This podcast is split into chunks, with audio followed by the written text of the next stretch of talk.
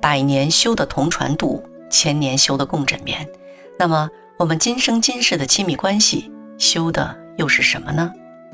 我会用六个话题来跟你聊一聊，如何在亲密关系中守住自己内心的力量而不迷失。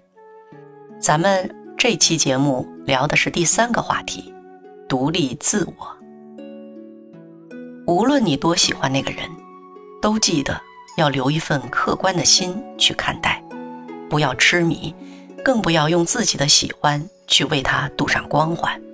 时刻记得，你们两个人的灵魂是平等的，你们拥有同样的爱和尊严。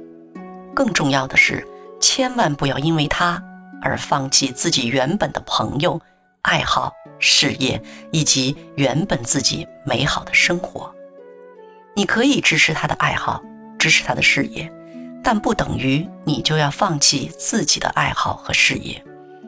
在你和他的爱好和事业中找到结盟处、平衡点，正是你要在亲密关系中学习和成长的课程。你可以成为他朋友的朋友。但是这不意味着你要放弃你自己的朋友，扩展自己的交友圈本来就是你生活中的一部分内容。如何分配好自己的社交精力，不也正是你在努力学习和成长的部分吗？值得注意的是，你参与他朋友的活动，一定得是你愿意的，而他是不是要参与你朋友的活动，也一定要是他自愿的。千万不能用你们的亲密关系绑架对方。首先，你一定要想明白，他是你的亲密关系，但不是你朋友的。他如果不参加你朋友的活动，你也没有什么需要过意不去的。